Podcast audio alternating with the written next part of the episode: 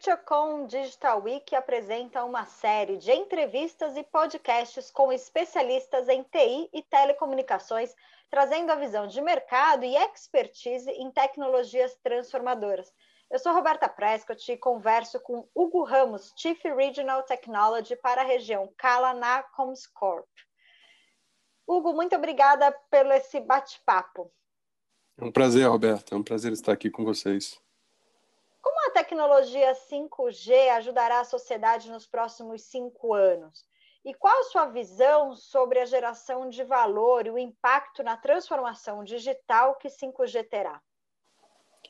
Esse tópico é, ele me fascina muito porque eu sou um grande apaixonado por tecnologia, mas eu tenho o mantra de que a tecnologia por tecnologia per se não tem um poder de transformação. Por isso também sou um apaixonado por tecnologia, mas principalmente em como essa tecnologia pode nos ajudar a evoluir como sociedade. Se olharmos a evolução da tecnologia da conectividade sem fio até aqui, o enfoque principal, Roberto, era muito mais de evolução é, de mais banda, mais banda e mais banda. E pela primeira vez o enfoque agora é mais de qualidade de entrega de requisitos importantes aos serviços e principalmente as aplicações. E, e por que, que isso é tão importante? Principalmente porque o potencial de transformação desse novo enfoque que nos traz é imenso. Uh, vai gerar uma variedade de casos de uso que nos permitirão, nos próximos anos, melhorar a qualidade de vida de muitos e principalmente dar um salto de conhecimento e geração de valor, de riqueza. E eu falo de riqueza no sentido amplo, né?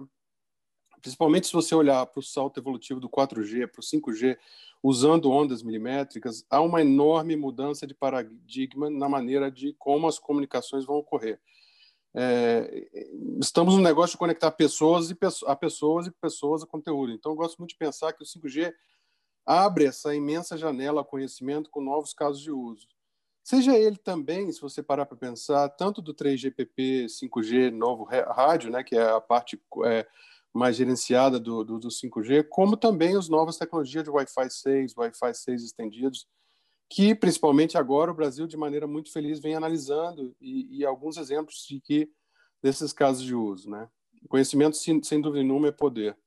É, a gente fala de cirurgias remotas, imagina o poder disso, todo o valor que é gerado nos grandes centros de pesquisa, conhecimento, para auxílio de vários, de uma pessoa que necessite esse conhecimento em lugares distantes do país.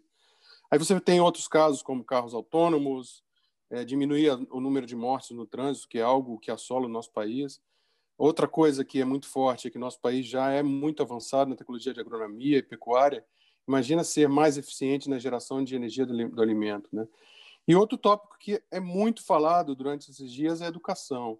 Esse, para mim, talvez seja o mais impactante. É, imagina poder aprender os conceitos de física ensinados pelo próprio Einstein, realidade virtual, aumentada ou até holografia, seria incrível. Então, quando a gente começa a ver realmente os benefícios reais para a sociedade que o 5G pode representar, ou a conectividade sem fio imersiva, será quando a gente vai realizar que realmente um é um direito quase, assim, é um direito humano básico de estar conectado a essa grande tela que criaremos pinturas realmente bonitas eu acredito, né? Mas sem dúvida gerará uma nova, é, vários novos modelos de negócio, também ao mesmo tempo desafios de implantação dessa nova tecnologia. Baseado nessa visão de que 5G gerará uma série de novos casos de uso e, consequentemente, novos modelos de negócios, é, qual o impacto no planejamento, desenho, implantação e manutenção destas infraestruturas de conectividade e rede?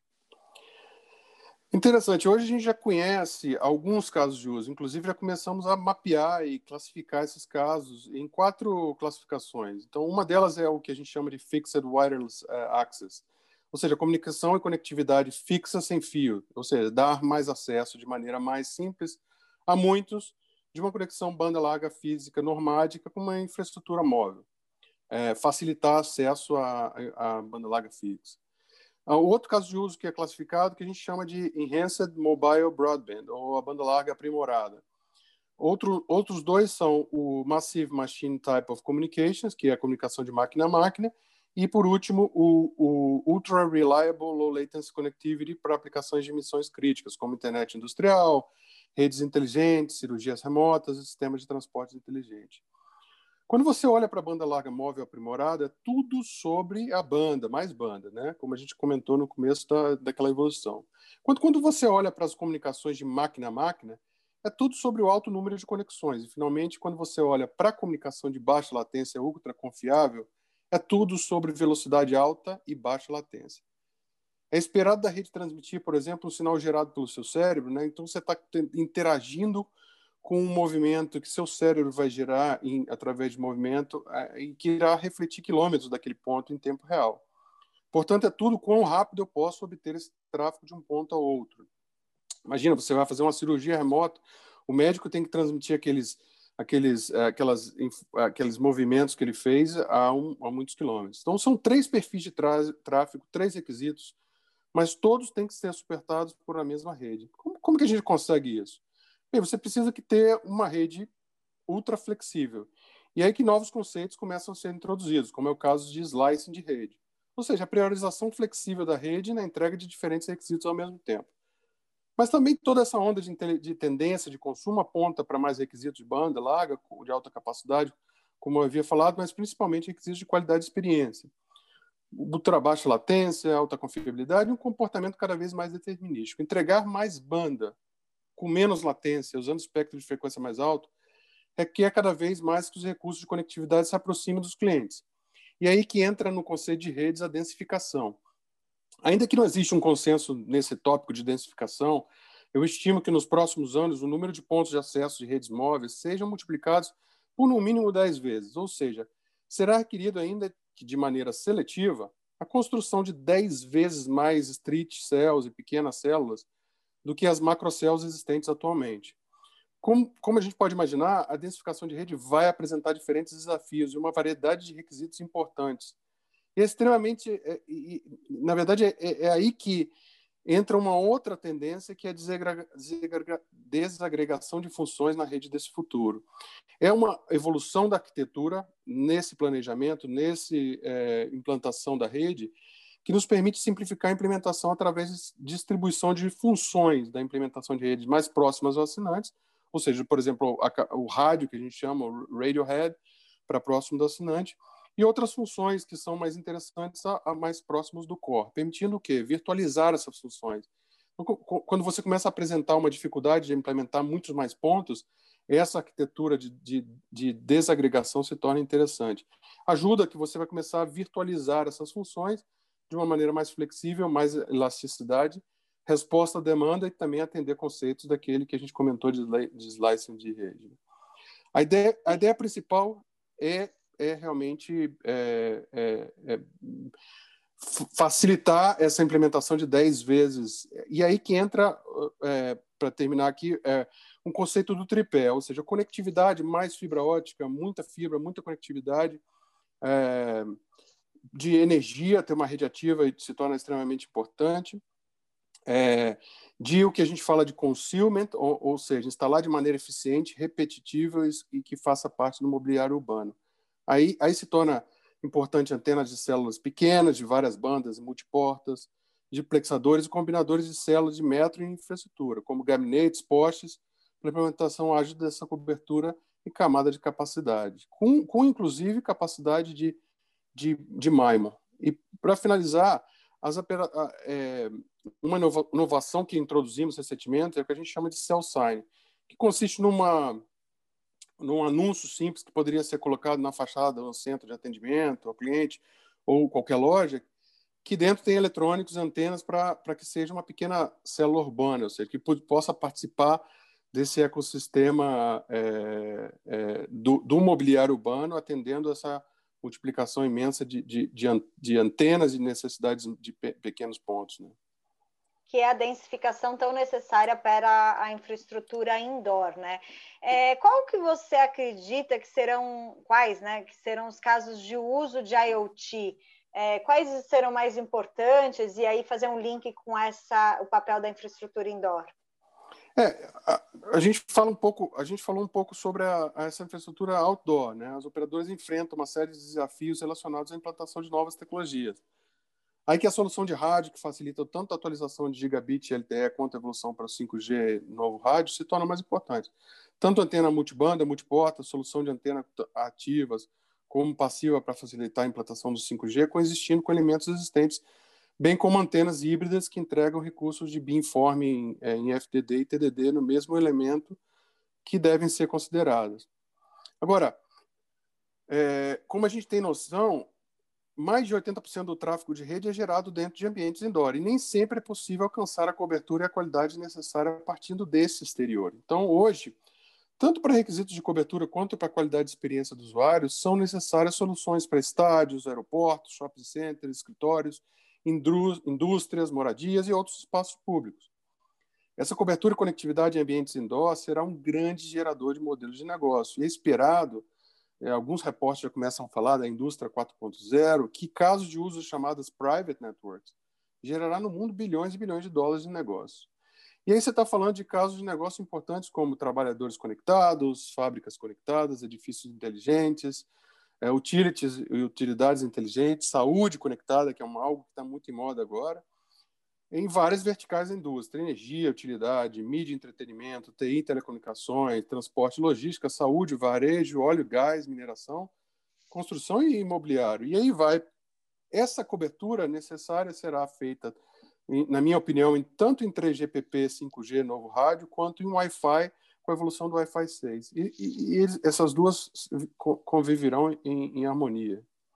Exatamente, né? 5G ele tem essa característica de complementar, de agregar e complementar as diferentes tecnologias, né? E você não vai ter, é, você vai ter uma arquitetura mais é, diferente, né? Com, com diferentes tecnologias juntas. Quais são, nesse ponto, os desafios mais importantes que os operadores terão que planejar para ter sucesso nesse futuro de conectividade imersiva?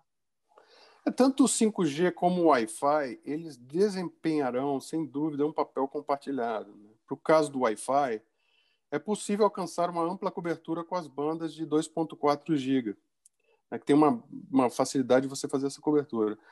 Bem, ao mesmo tempo, ele tem a grande capacidade em áreas mais densas, com bandas de 5 GB e até a nova banda de 6 GHz, que está sendo já começa a ser explorado nos Estados Unidos e que a Anatel já começa a olhar com bons olhos aí discutindo essa nova eh, liberação dos 6 GHz para o Brasil. Por outro lado, o 5G também a, alcançará a ubiquidade com bandas baixas e grande capacidade com bandas médias e principalmente milimétricas, tanto em redes tradicionais quanto em redes privadas.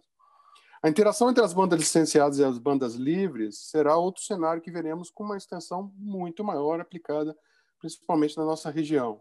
Então, como unificar isso será o maior desafio. Pensar que as redes já estão sendo planejadas e implementadas de uma forma diferente, ou seja, não é mais uma rede com fio, uma rede sem fio. A gente vai precisar de uma infraestrutura sem fio, mas para montar essa infraestrutura sem fio, você também tem que ter uma infraestrutura com fio. Então, deve existir, já é parte da nossa é, consciência na Comscope, uma convergência completa em nosso pensamento. É, na verdade, essa convergência já está acontecendo com mais frequência principalmente na nossa região, onde os operadores já contam com estratégias e ofertas convergentes. Diferente daqui dos Estados Unidos, onde os mercados, ainda que desenvolvidos, estão começando a montar essas, essas, é, essas ofertas convergentes de móvel fixo. Outro ponto interessante é que também os ciclos de tecnologia já são quase idênticos, em domínio de rede fixa e sem fio. Então, sem dúvida, o objetivo final vai ser reduzir significativamente o custo de servir e abstrair a complexidade da rede para ser capaz de fornecer serviço consistentemente, sem precisar entender que tipo de rede está embaixo, se é fibra, se é HFC, se é cobre ou se é fio. Então, essas redes elas precisam evoluir para redes mais orquestradas, e isso é crucial, onde a autogestão, racionalização serão de incrível, importância incrível. E também começar a evoluir para um ponto ainda mais avançado, onde o importante é que os serviços são o foco do negócio não são focos da rede. O mais importante são os requisitos do serviço. E a configuração do serviço será feita de forma dinâmica, utilizando as melhores tecnologias disponíveis em todos os momentos, de uma maneira convergente. Então, você começa a pensar de que é, os serviços e a qualidade de experiência é, começam a ditar o uso daquela rede de maneira muito mais controlada. Dessa maneira, os operadores começam a atender os modelos de negócio, os novos, inclusive, que vão ser gerados, e entrega de qualidade de experiência tão desejada pelo cliente. Eu queria é, dizer que, principalmente, é, é, é, é, essa uma, era a mensagem que eu queria passar. Não sei se você tem mais uma, alguma pergunta. Eu acho que a gente cobriu, Hugo, vários pontos aqui principais dessa infraestrutura, dos desafios que, que 5G aporta. Eu acho que a gente deixou um bate-papo completo. Muitíssimo obrigada pela sua participação. Muito obrigado pelo tempo e, e eu queria dizer também que, é, é, baseado em tudo que a gente acabou de conversar, a gente da Comscope está à disposição para ajudar todos nesse desafio de implementar essa, para mim, a linda pintura que serão os próximos 10 anos em evolução, que será capaz de transformar a sociedade em uma sociedade muito mais avançada, Roberto. Obrigado aí. É vem aí grandes mudanças. Bom, este e outros conteúdos ficarão disponíveis na plataforma FutureCon Experience. Acompanhe a programação completa navegando pelo menu lateral à esquerda da sua tela.